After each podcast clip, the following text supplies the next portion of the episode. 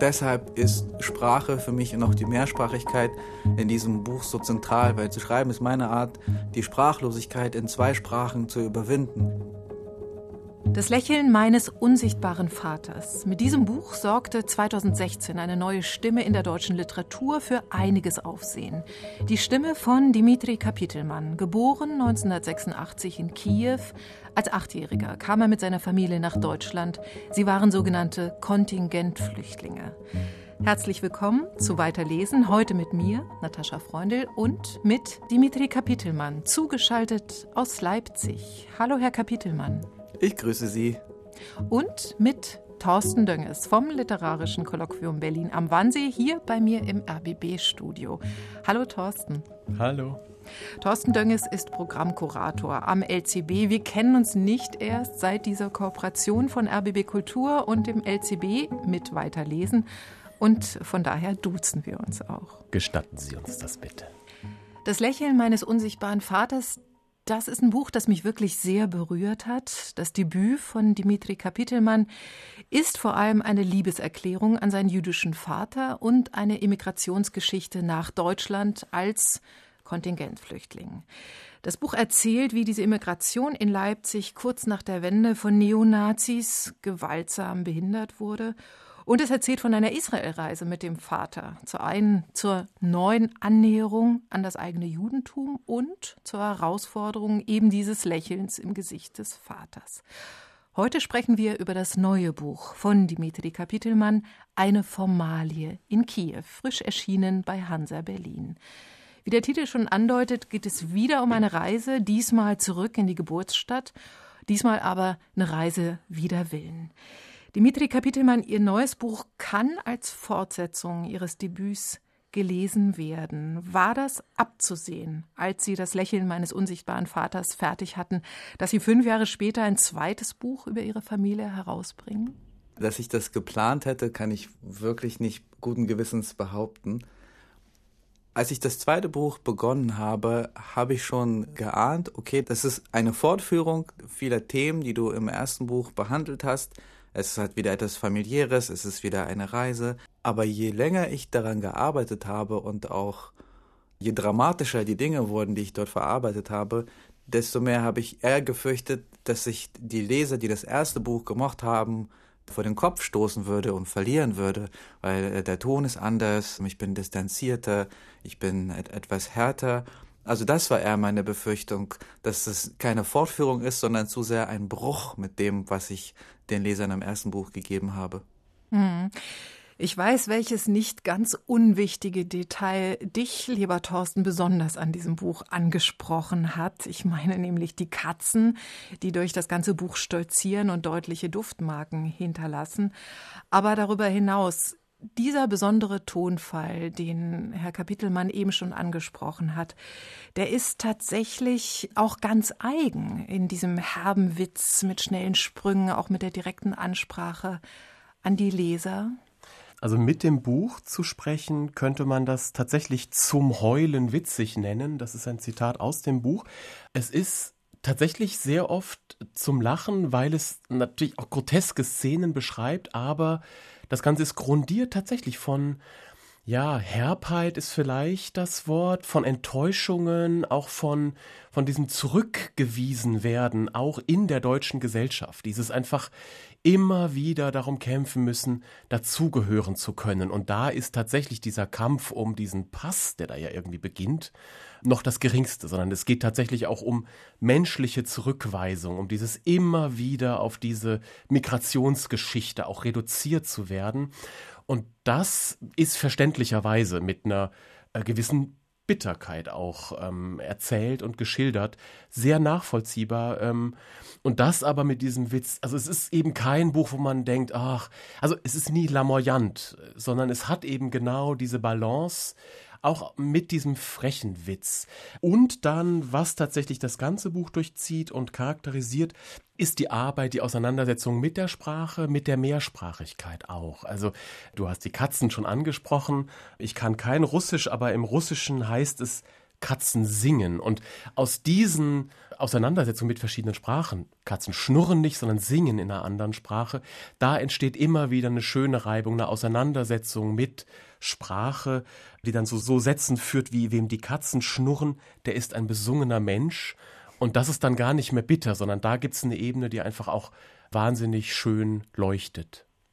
Aber tatsächlich am Anfang hat man das Gefühl, dass der Erzähler Dima, das ist ja das russische Diminutiv von Dimitri, dass der seine Eltern wirklich satt hat. Äh, was es mit dem Pass auf sich hat, dazu kommen wir gleich, aber bleiben wir noch mal kurz bei diesem Beginn und dieser Distanz zu den eigenen Eltern. Das beginnt wie die Erzählung einer Emanzipation von den Eltern, oder? Absolut so schlicht, wie man es sagen kann, zu Beginn des Buches hat der Erzähler die Eltern wirklich satt. Es ist eine ganz tiefe Enttäuschung und politisch, emotional, absurderweise sieht der Erzähler die kürzeste Autobahn zur Emanzipation von den Eltern in einem deutschen Pass. Und das ist natürlich eine ganz furchtbare Fehlprojektion, aber zum Glück weiß es der Erzähler zu Beginn des Buches noch nicht, sonst gäbe es dieses Buch wahrscheinlich nicht. Und es ist aber auch, da möchte ich kurz darauf zurückkommen, was Sie gesagt haben, sehr, sehr sprachlich verbunden. Also immer, wenn ich wütend auf meine Eltern war oder bin, stehe ich so ganz kurz davor, Deutsch mit ihnen zu sprechen da ist eine Grenze, die ich mir selber nicht erklären kann, die sich vor allem in der Sprache niederschlägt. Auch weil ich gleichzeitig in meinem Leben oft das Gefühl hatte, in meiner Muttersprache sprachlos zu sein. Was vielleicht nicht ganz stimmt, aber allein das Gefühl reicht ja schon, um, um einen Menschen ganz tief zu verunsichern. Also, wenn man das Gefühl hat, die eigene Familie versteht einen nicht, weil man nicht das Wort für enttäuscht gerade findet, das richtige Wort sondern sagt angepisst. Aber man wollte eigentlich enttäuscht sagen. Also wenn Sie das mal 100.000 Gespräche rechnen, dann kann da eine sehr große Entfremdung entstehen. Und äh, auch deshalb ist Sprache für mich und auch die Mehrsprachigkeit in diesem Buch so zentral, weil das ist tatsächlich, also so, so banal es klingt, es ist meine, zu schreiben ist meine Art, die Sprachlosigkeit in zwei Sprachen zu überwinden. Und Sie haben es ganz schön gesagt, es ist bitter, es ist herb, immer wieder ausgestoßen zu werden und dann aber auch in beiden oder in drei Kulturen auf etwas reduziert zu werden. Und äh, also ich habe dieses Spiel, dass ich sage, unter uns gesprochen, wo ich mich dann über deutsche Redewendungen oder Wörter entweder lustig mache oder, oder ganz im Gegenteil mich tiefer auf sie einlasse. Und dasselbe mache ich mit der russischen Sprache, außer uns gesprochen, wo ich dann etwas aus der russischen Sprache erkläre. Und das ist mir auch deshalb so wichtig, weil ich damit zeigen kann, schaut, also dieses Buch entsteht unter dem Eindruck, dass man immer nur eins sein muss, dass man immer nur eins sein darf. Und beim Pass, das ist ja so die Kulmination des Ganzen. Entweder du bist Deutscher oder du bist Ukrainer und fertig. Und dieses Spiel erlaubt mir zu zeigen, ja, aber schaut doch, man kann doch beides sein. Und Sie sind ja auch, während Sie das lesen, für beides empfänglich. Also wir alle sind gerade der performative Beweis dafür, dass man mehr als eines sein kann. Sie haben vorhin einleitend gesagt, dass Sie in dem Buch, und das haben Sie als tatsächlich Autor Dimitri äh, Kapitelmann gesagt, Dinge verarbeiten. Dann sprechen Sie aber auch vom Erzähler. Das ist sehr interessant. Ähm, es ist ja sehr nah, also zumindest kam mir das beim Lesen so vor, am eigenen Erleben, an der eigenen Geschichte des erzählenden Autors. Wie äh, können wir uns diesen Prozess vom Erleben des Autors zum literarischen Text vorstellen? Ähm, was wird da verfremdet? Was wird da bearbeitet? Wie kommt dieser Erzähler Kapitelmann dann zustande, dem wir begegnen? Ich kann Ihnen das sehr wahrscheinlich nicht so präzise beantworten, wie das gewünscht ist, weil ich das selber nicht so genau verstehe. Und bei diesem Buch habe ich das zum Beispiel ganz klar und spektakulär auch einmal erlebt, dass mir die Kontrolle entgleitet darüber, über das, was ich schreibe. Und das meine ich nicht negativ, das meine ich total schön. Also wie ich tatsächlich von dem, der das erlebt hat und dem, der das Narrativ irgendwie auch fest in den Händen hält beim Schreiben, tatsächlich zu jemandem wird, der, der sich verliert in dem Text, der sich im besten Sinne darin verliert. Und das ist vor allem im zweiten Teil des Buches so, als wirklich heftige Ereignisse zu erzählen sind. Also dann bin ich plötzlich in der Ukraine und der Vater ist richtig krank, muss schnell ins Krankenhaus und alles bricht zusammen und die Welt ist auf meinen Schultern. Dann kommt auch noch die Mutter nach Kiew und plötzlich sind alle nach 25 Jahren in diesem Zustand der Zerstrittenheit wieder in der Ukraine in einer Leben- oder Todsituation. Da passiert so viel im Erleben, aber auch im Schreiben, dass äh, ich gar nicht mehr beanspruchen kann, das kontrolliere ich jetzt noch. Und vielleicht lassen wir jetzt auch mal den Text für sich sprechen in ihrer Stimme, Dimitri Kapitelmann, aber mit einem Auszug aus dem ersten Kapitel, dass wir hören, äh, wie diese Reise nach Kiew und warum sie überhaupt beginnt. Kapitel 1 Verfliegende Landsleute Viel zu früh am Abfluggate in Leipzig und allein zwischen den leeren Sitzreihen kommt mir ein Rat meiner Mutter in den Sinn. Ein ukrainischer Rat. Eigentlich eher ein Verbot. Ich musste es seit Ewigkeit nicht mehr bedenken, es war nicht nötig hierzulande. In meinem ersten Leben aber, meinem ersten Land, schlenderten wir durch die Straßen Kiews, als mich Mama ruckartig anhielt. Ich war bedenkenlos auf einen Gullideckel getreten. Damals Mama beugte sich herunter, sah mir ernst in die Augen und sprach Saja, mein Häschen, in diesem Land darfst du niemals auf Gullideckel treten, hörst du?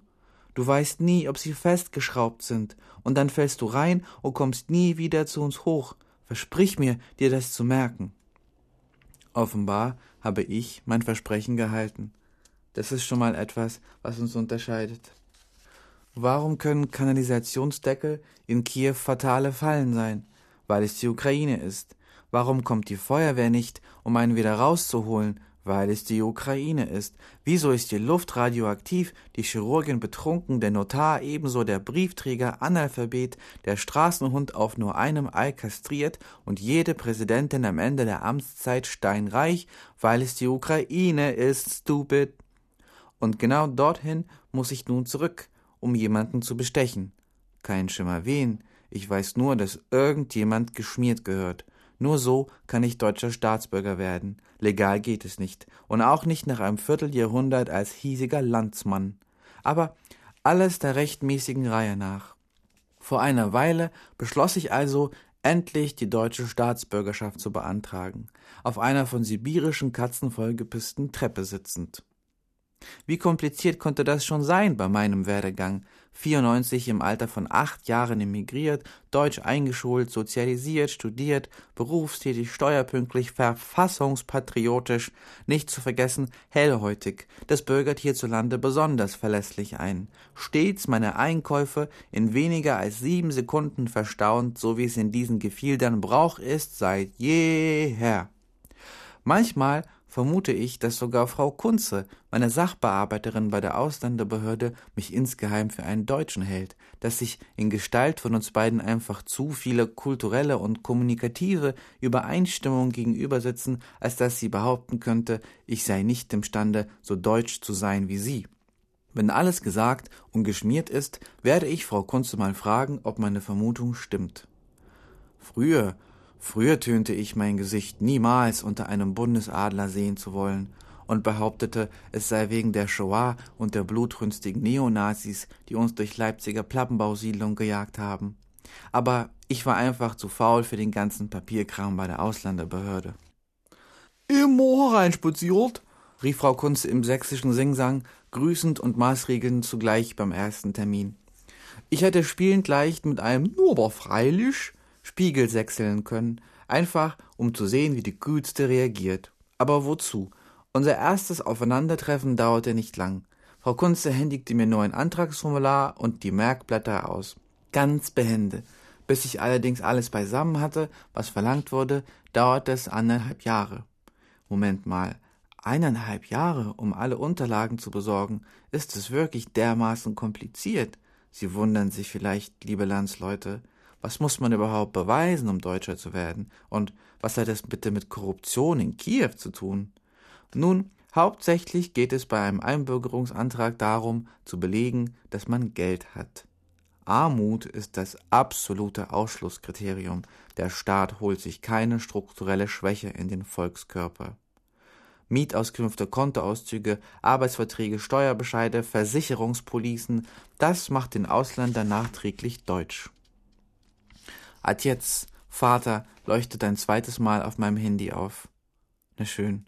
Vielleicht, weil es sich so bitter anfühlt, allein und zerstritten in die Stadt unserer Vergangenheit aufzubrechen, gehe ich ran. Vater erfährt von meinem bevorstehenden Korruptionskreuzzug und ist aufgebracht. Mich schüttelt es vor Sorge, dass du so etwas gerade jetzt an der Backe hast, so ein Galavniak. Außer uns gesprochen?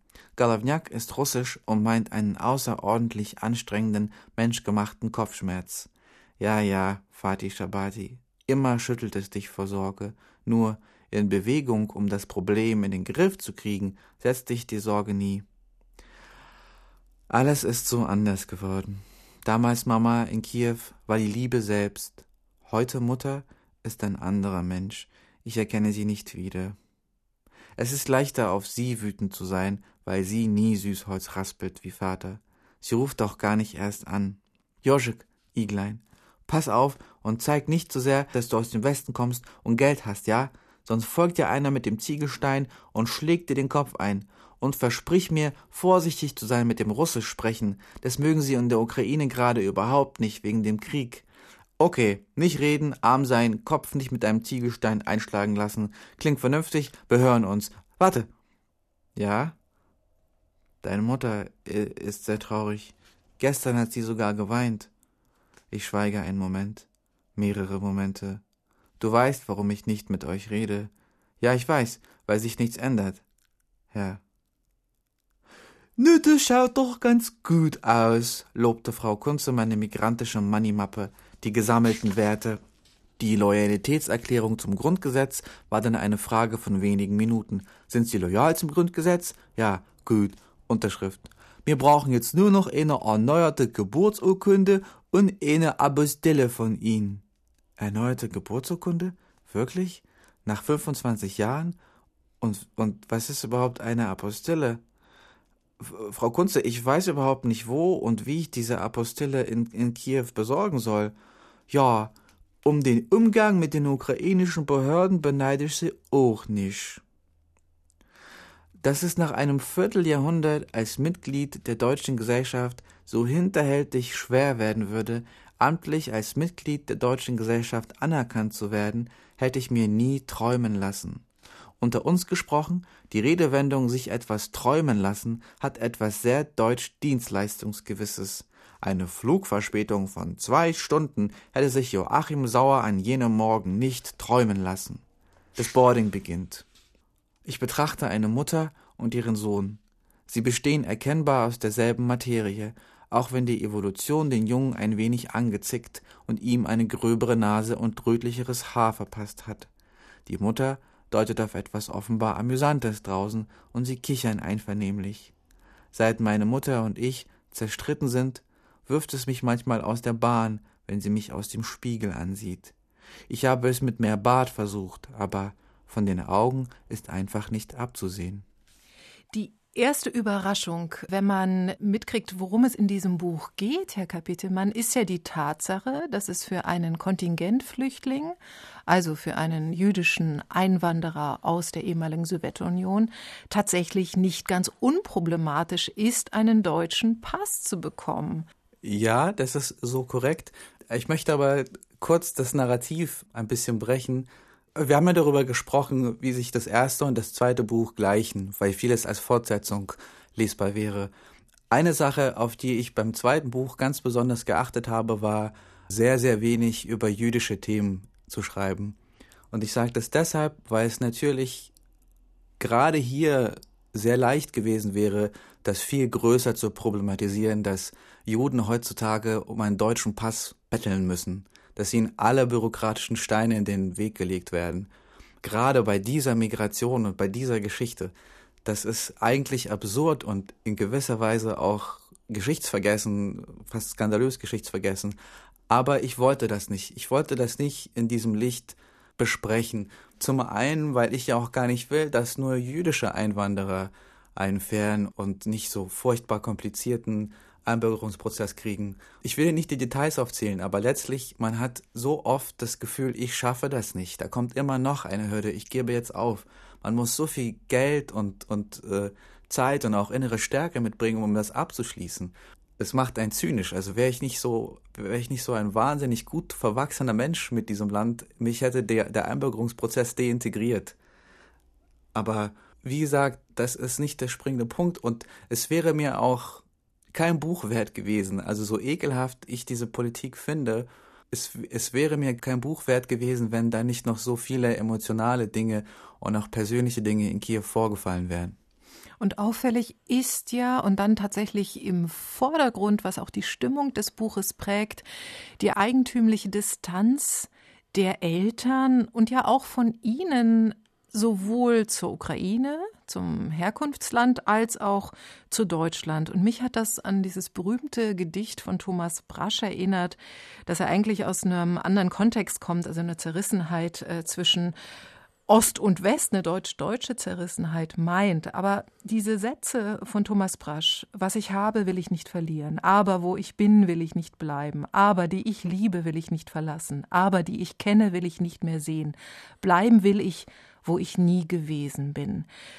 An diese Worte habe ich sehr stark denken müssen, als ich Ihr Buch gelesen habe. Sie schreiben, Herr Kapitelmann, Migration hört eigentlich nie auf. Hat das in Ihrem Fall, in dem Fall Ihrer Familie auch was damit zu tun, dass Ihre Familie keine echte Willkommenskultur erlebt hat? Oder was ist das?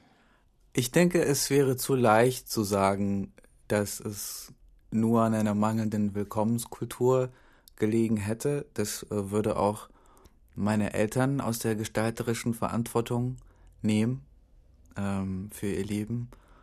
Ich kann diese Frage auch für meine Eltern nicht beantworten. Was ich sagen kann, ist, wenn ich diese Fremdheit beschreibe, wenn ich diese Brüche beschreibe, dann geht es in erster Linie natürlich nicht um Deutschland oder Israel oder die Ukraine und Kiew. Es geht um ganz fundamentale Emotionen, die damit verbunden sind. Zum Beispiel die Frage, wären wir glücklichere Menschen, wären wir eine harmonischere Familie, wenn wir geblieben wären, wenn wir alle dieselbe Sprache gesprochen hätten, wenn wir alle dieselbe Sozialisation mehr oder weniger erlebt hätten. Was wäre mit uns, wären wir geblieben? Also das sind nicht unbedingt an das Land und an politische Fragen gebundene Dinge, das sind viel tiefere Emotionen, die sich aber eben nur über diese Koordinaten irgendwie spiegeln lassen. Also typische Exilerfahrungen eigentlich. Wenn Sie so wollen, natürlich, ja. Die, und Dimas Wiederbegegnung mit Kiew ist dann auch eine Begegnung mit seinen eigenen Ukraine-Klischees. Äh, er war ja tatsächlich all die Jahre seit seiner Auswanderung nicht mehr da und plötzlich bereitet er sich vor auf eine Kultur der Korruption, wo nichts ohne Schmiergeld läuft und dann ist doch alles ganz anders. Ja, wobei so anders ist es ja gar nicht. Äh, also ich muss, ich habe viel über den Begriff oder mein Verhältnis zu Klischees auch gegenüber der Ukraine in diesem Buch nachgedacht. Und ich habe mich auch oft gefragt, ob ich die Ukraine nicht etwas zu chauvinistisch, zumindest zu Beginn darstelle, fast schon mit so einem besserwisserisch auslandsarroganten deutschen Blick. Aber die Ukrainer zeigen ja dann dieselbe Haltung gegenüber diesem Land. Also ich gebe Ihnen ein Beispiel. Jeder Uber-Fahrer, jeder Taxifahrer bietet einem erstmal an, über die Korruption im Land zu schimpfen und die Regierung mit allen möglichen Genitalien und Körperausflüssen zu vergleichen. Unsere Gastgeber dort, die auch dann zu Figuren in diesem Buch werden, auch sie sagen ja, in diesem Land geht alles nur über Korruption all die Dinge, die mir eingeimpft wurden, und zwar auf eine ganz komische, vergiftete, Exilantenweise, sie sind schon da. Also es ist nicht so, dass dann die große Falsifizierung einsetzt. Und banalerweise bei meinem eigenen Papierkram ist es tatsächlich so, dass ich ohne Korruption oder fast ohne Korruption alles kriege. Ich kriege meine Apostille, die 400. Geburtsurkunde. Aber als es dann wirklich um Leben und Tod geht, als der Vater im Krankenhaus Versorgung braucht, da muss ich die Ärzte schmieren. Da muss man für alles extra zahlen. Und also da treffe ich auch tatsächlich auf ein Land, das die Vorurteile bestätigt. Wobei ich mich auch schon wieder am Wort Vorurteile störe, weil wenn Sie auf den globalen Korruptionsindex schauen, steht die Ukraine irgendwo mit äh, Uganda und Afghanistan in einer Reihe. Was wirklich spannend für mich an dieser Begegnung ist, ist zu sehen, wie die Ukrainer in diesem System funktionieren also wie, wie heldenhaft das eigentlich ist, in einer so kaputten Ordnung zu überleben und zu überstehen, wo, wo die Preise keinen Sinn ergeben, wo man nichts glauben kann, wo die Kanalisationsdeckel nicht fest sind. Das zu sehen ist tatsächlich eine ganz spannende Begegnung für mich. Vielleicht darf ich noch ein Beispiel geben. Wir haben dann äh, die Tante Jana im Krankenhaus, die dort arbeitet. Sie ist nicht unsere Tante, aber wenn man miteinander gut ins Geschäft kommt, dann äh, heißt sie dann Tante Jana. Und Tante Jana möchte von mir wissen, warum wir das eigentlich nicht in Deutschland geklärt haben alles, wieso wir nicht in Deutschland sind nach 25 Jahren. Und ich erkläre ihr dann die bürokratischen Schwierigkeiten und dann kriegt sie wirklich Tränen in die Augen und sagt, was ist das denn für ein unmenschliches System, wo man nicht mit ein bisschen Geld und persönlichen Kontakten alles regeln kann. Also für Tante Jana im Kiewer Krankenhaus leben wir in dem kaputten System. Ich kann nur sagen, an meiner Stelle oute ich mich jetzt auch mal als halbe Ukrainerin. Also meine Mama stammt aus der Ukraine und ich war ungefähr zur selben Zeit auch in der Ukraine, als Sie Ihr Buch geschrieben haben, also kurz nach der Wahl von Zelensky zum Präsidenten. Und ich, tatsächlich habe ich vieles wiedererkannt äh, von dem, was Sie beschreiben. Meine Tante ist auch nicht meine echte Tante, aber äh, die sagt auch immer, äh, Ukraine, nieto, also dieses Land gibt es gar nicht mehr in der mhm. Form, weil es vollkommen im Zerfall begriffen ist, wenn man sich auf nichts verlassen kann. Und äh, gleichzeitig gibt es eben so eine große, große Herzlichkeit und unkomplizierte, schnelle Hilfe, die Sie ja auch in Ihrem Buch beschreiben. Aber Thorsten, du wolltest noch etwas zu dem Motiv der Gullideckel sagen? Naja, es gibt ja nicht nur die Gelder, die gezahlt werden müssen, sollen, dürfen, mit denen man entdankt, wie es im Buch dann immer heißt, also diese Bestechungsgelder, sondern was ich besonders spannend fand im Verhältnis dieser Familie zur Ukraine und auch zueinander war, ganz konkrete Dinge, nämlich die Rolltreppen und die Gullideckel. Also auf den Rolltreppen in der, wenn man in die Metro runterfährt, dass man immer aufpassen muss, dass nicht von oben jemand runterstürzt und einen mitreißt wie eine Lawine, weil diese Person betrunken ist oder warum auch immer. Und die Gullideckel, auf die man niemals treten darf, weil man nicht weiß, ob man dann vielleicht runterkracht. Und das fand ich also ganz bezeichnend, weil das ja auch ganz viel über ähm, die Beziehung des Erzählers zu seiner Mutter ähm, sagt. Denn die Mutter hat als Kind ihm das eingebläut. Gesagt, okay, du trittst mir niemals auf den Gullideckel. Und da merkt man, wie sehr das geprägt hat. Also wie sehr das die Beziehung zum Land geprägt hat, aber auch wie sehr diese Beziehung zur Mutter, die einem das mitgegeben hat fürs ganze Leben, woran man bei jedem Gullideckel denkt, was das bedeutet. Diese Gullideckel, wie kamen die in den Text? Ich fand die Gullideckel ein unfassbar gutes Sinnbild für genau die Dinge, die Sie angesprochen haben. Eben nicht nur für das Verhältnis des Einzelnen zum Staates, sondern auch um zu zeigen, wie der Staat eigentlich die Familienverhältnisse prägt. Also ein, ein Familienspaziergang, wo man eben zickzack laufen muss, weil man dem Boden nicht traut, ist ein ganz anderer Spaziergang, wo man einfach geradeaus läuft. Auch das meine ich, wenn ich sage, ich schreibe nicht unbedingt über diese Staaten, ich schreibe über die Emotionen, die sie uns eingeben und auch wie sie unsere Familien ändern durch die Art, wie sie funktionieren. Ich würde gerne noch mal auf die besondere Sprachvielfalt in diesem Buch äh, zu sprechen kommen. Insgesamt ist es ja viel weniger erklärend als ihr Erstling, das Lächeln des unsichtbaren Vaters. Und mir ist aufgefallen, dass äh, zum Beispiel in Dialogen das Deutsche wie eine direkte Übersetzung aus dem Russischen wirkt. Also zum Beispiel sagt da der Kindheitsfreund Rostik, den Dima wieder trifft in Kiew, er sagt, dass Dima eben der Mutter so sehr ähnelt, Tropfen in Tropfen. Das lese ich als direkte Übersetzung. Aus dem Russischen sagt man ja so im Deutschen nicht. Und sie schreiben das einfach so hin, äh, Dimitri Kapitelmann, auch auf die Gefahr hin, da vielleicht nicht ganz verstanden zu werden? Ich wähne mich immer in Gefahr, natürlich nicht verstanden zu werden, was auch total wichtig ist, weil dann schreibt man sorgsamer. Aber was diese Komponente angeht, habe ich nie das Gefühl gehabt, das werden die Leute jetzt nicht verstehen. Ganz im Gegenteil. Ich war mir da gerade bei solchen direkten Übersetzungen Sicher, doch, doch, das, das können die Leute schon erfühlen, auch wenn sie das eben noch nicht hunderttausendmal gehört haben. Und ich hoffe, ich klinge jetzt nicht pathetisch, aber das ist halt auch das kleine Geschenk, das ich da machen möchte, dass ich diese Übersetzungsleistung in mehreren Hinsichten mit in das Buch schreibe und mit in dieses Land gebe und auch sage, schaut, es geht, es ist ganz leicht, wir müssen uns davor nicht fürchten. Multikulturalität wird euch nichts wegnehmen und mir auch nicht. Naja, diese Übersetzungen äh, aus dem Russischen sind ja das eine, was tatsächlich eine Bereicherung ist, weil man neu auch über das Bild in der eigenen, also auf Deutsch dann nachdenkt, das äquivalent wäre. Aber was ich auch so schön fand, war, ähm, wie deutsche Redewendungen oder Bilder auch auseinandergenommen werden. Also zum Beispiel, dass man auf Deutsch sagt, sich etwas träumen lassen. Also das sagt man dauernd mal wieder und dann liest man in diesem Buch diese Wendung und die wird dann so ähm, in Frage gestellt. Was bedeutet das eigentlich? Jemand lässt sich etwas träumen oder also das, das ist dann schön, weil das dann so auch so eine Verfremdung des eigenen, was man nie ähm, in Frage stellt, ist, wo man plötzlich äh, nachdenkt über Sprache und wie sie funktioniert und dann gerade in dieser Gegenüberstellung des Deutschen mit dem Russischen, wie das funktioniert, wie wir damit umgehen und wie uns tatsächlich auch die andere Sprache bereichern kann, weil sie neue Blicke ermöglicht. So eine Mehrsprachigkeit in der deutschen Literatur findet man nicht oft, aber doch immer öfter. Oder Thorsten, wie nimmst du das wahr?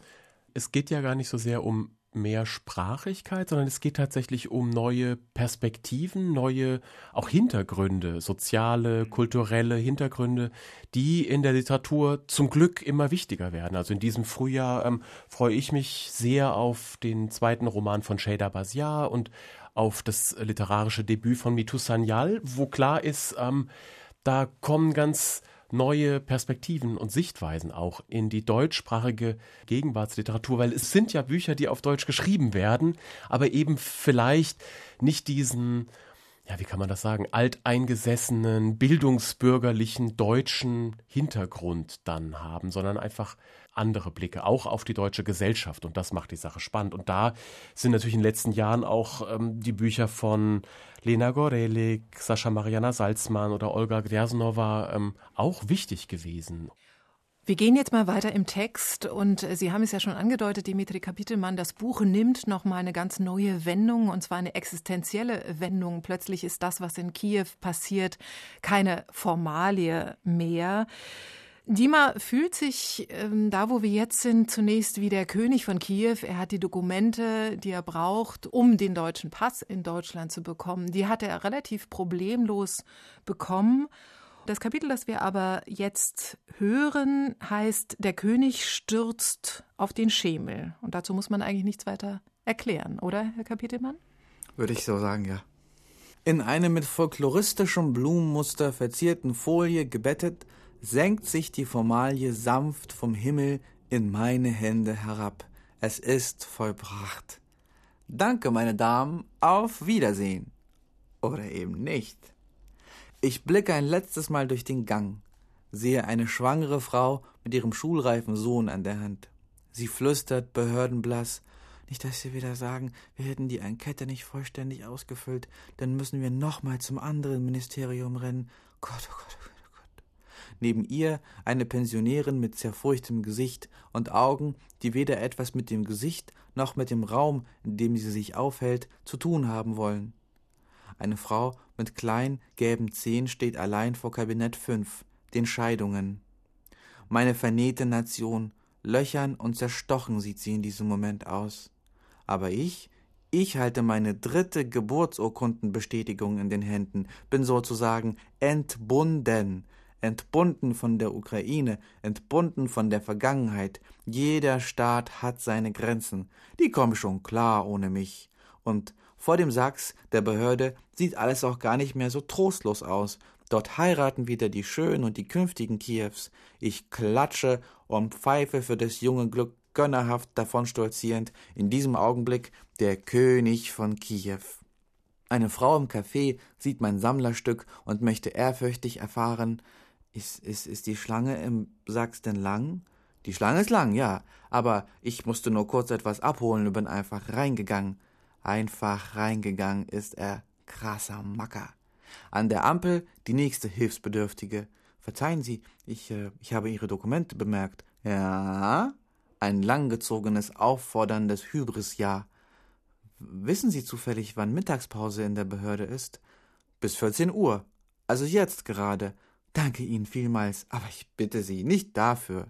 Wieder ein armes Lamm gerettet. Stand jemals mehr geballtes Herrschaftswissen an einer Ampel in Kiew? Wie ein Goldfisch im Süßwasser gleite ich durch die Gegend. Meine Arbeit hier ist getan, die Geister der Vergangenheit gebändigt, die Verträge gemacht, die Klinken gesägt, die Kräne geölt, die Kastanien lackiert, die Vögel erzogen. Mein Gott, bald ist dieser Galavniak wirklich geschafft. Sogar mit heute Mutter würde ich zur Feier des Tages wieder reden. Sind doch am Ende nur Katzen. Soll ich schon zum Flughafen fahren oder lässt sich der König von Kiew noch irgendwo eine Torte kredenzen? In diesem Moment klingelt das Telefon. Vater. Könnte eigentlich bis heute Abend warten in Deutschland. Aber gut, der König ist willens zu kommunizieren und gestattet sich im Überschwang staatstragender Gefühle sogar ein Späßchen, das wir früher gemeinsam machten, das Wort Vater mit besonders russischem Akzent auszusprechen. Vater. Dass es in Deutschland ein Vatertag gab, wie wir bald lernten, machte alles nur lustiger. Guten Tag, Vater. Doch der ignoriert die alte Albernheitsavance und sagt mit kraftlos klingender Stimme Dima, wie lange bist du noch in Kiew? Um sechs fliege ich, falls ich bis dahin nicht Präsident werde im Vaterland. Aha, okay, na gut. Wieso denn?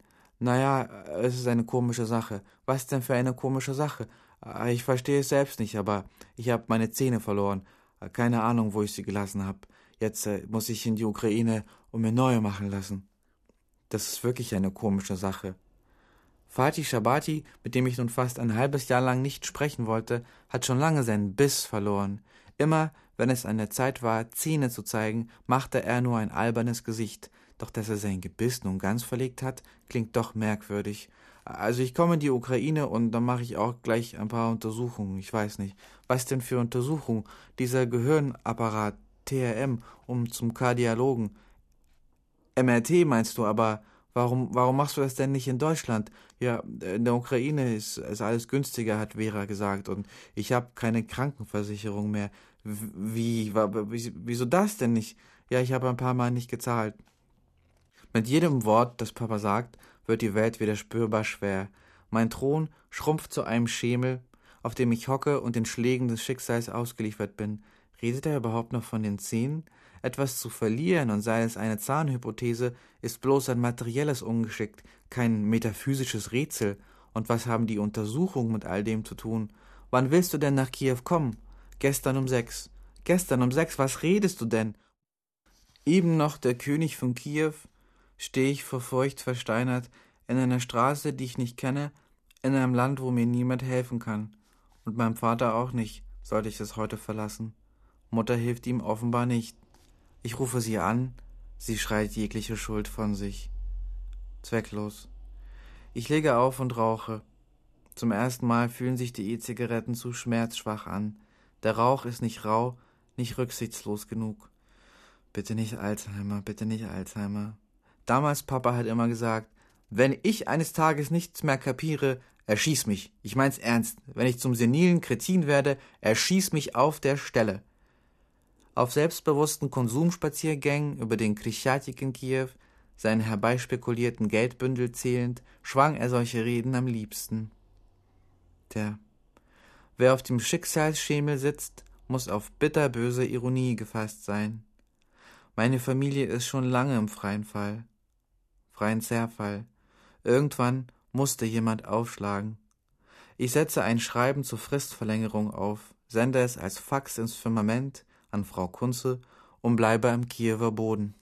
In der Passage, die wir gerade gehört haben, kommt das Wort entbunden vor. Dima jubiliert geradezu. Endlich entbunden, aber wovon das Buch dann tatsächlich erzählt, ist, dass man sich überhaupt nicht so leicht entbinden kann, weder von seiner Herkunft äh, noch von seinen Eltern. Absolut. Was in dem Leseteil jetzt nicht mit dabei ist, ist, dass die Beamtin zuvor die Dokumente in Handarbeit vernäht. Das habe ich aus Zeitgründen nicht gelesen. Also es ist eigentlich ein dreifaches Wortspiel. Es ist die Entbindung für die Geburtsurkunde, also wie man entbunden wird, also medizinisch. Es ist ein vernähtes Dokument und es ist eine Loslösung von der Vergangenheit. Und doch ist es natürlich ein großer Trugschluss zu denken, dass äh, die Papiere Fragen des Herzens klären können. Das können sie natürlich nicht. Diese Lektion lernt der Erzähler dann ja auch bald sehr schnell und sehr schroff. Und mit diesen beiden Eltern, die dann ja auch nach Kiew kommen, treten Sie gewissermaßen auch aus dieser Leipziger Unsichtbarkeit oder zumindest aus der Distanz heraus und werden sehr präsent im Buch. Und der Vater kommt ja nach Kiew, um sich dort medizinisch behandeln zu lassen, weil er in Deutschland keine Krankenversicherung mehr hat, weil er die sich nicht mehr leisten kann. Das ist ja eigentlich unfassbar. Ja, das ist es.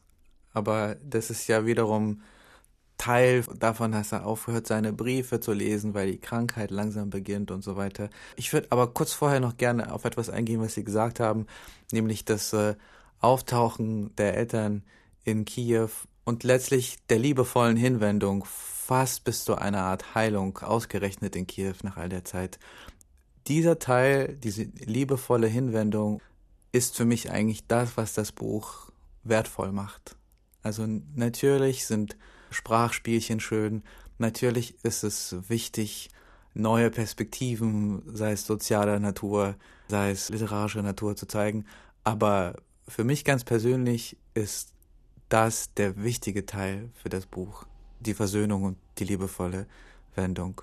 Und was Sie gesagt haben über die Figuren, also die Elternfiguren, die es so in der Gegenwartsliteratur nicht gibt, als mein Vater nach Kiew kommt, in diesem furchtbaren Zustand, spricht er ja so in, in Sowjet-Zitaten. Es sind so flotte Sprüche wie, die Dunkelheit ist der beste Freund der Jugend oder wie viel ist fünf mal fünf?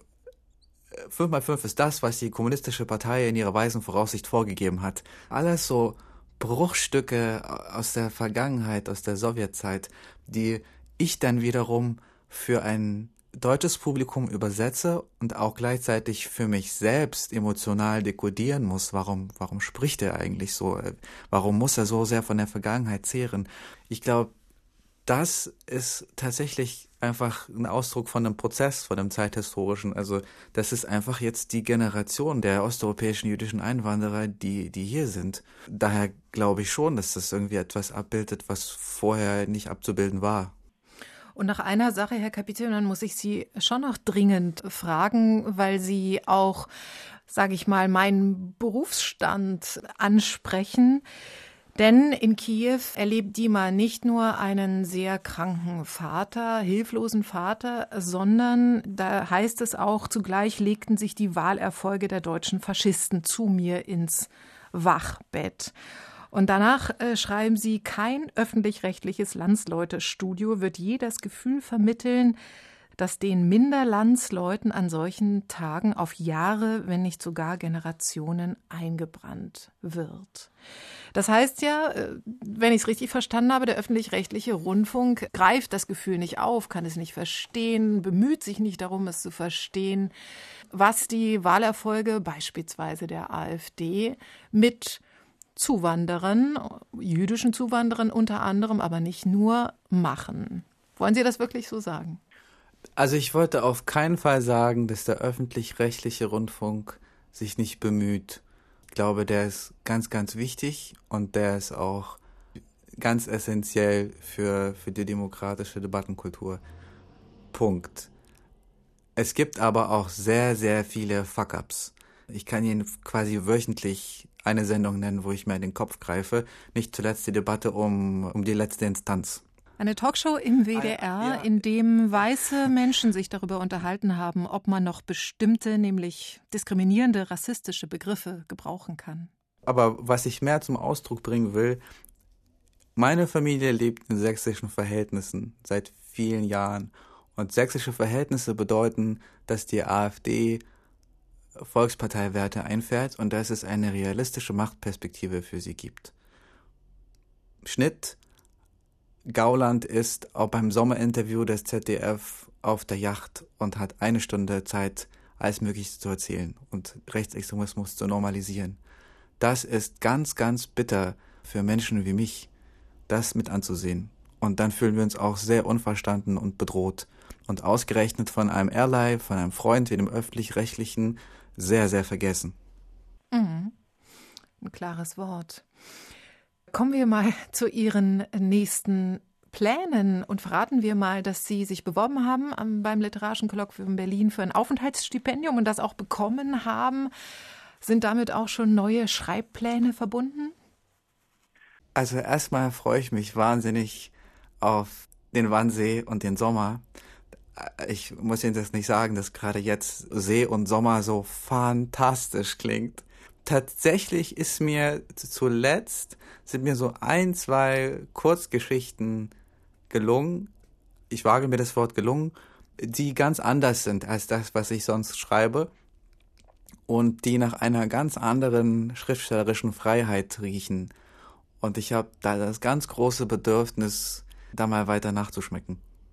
Na, ich hoffe sehr, dass das LCB dann ein Ort der Inspiration sein kann im Sommer. Und ich bin total neugierig auf diese Erzählung. Ganz herzlichen Dank für die Lesung und das Gespräch zu Ihrem neuen Buch, Dimitri Kapitelmann. Ich danke Ihnen auch sehr. Und vielen Dank, Thorsten Dönges. Auch dir. Dankeschön. Eine Formalie in Kiew ist bei Hansa Berlin erschienen, hat 176 Seiten und kostet 20 Euro. Weiter lesen gibt's auch kostenlos im Abo als Podcast auf rbbkultur.de, in der ARD Audiothek und anderswo. Ich bin Natascha Freundl und sage Tschüss, lesen Sie weiter.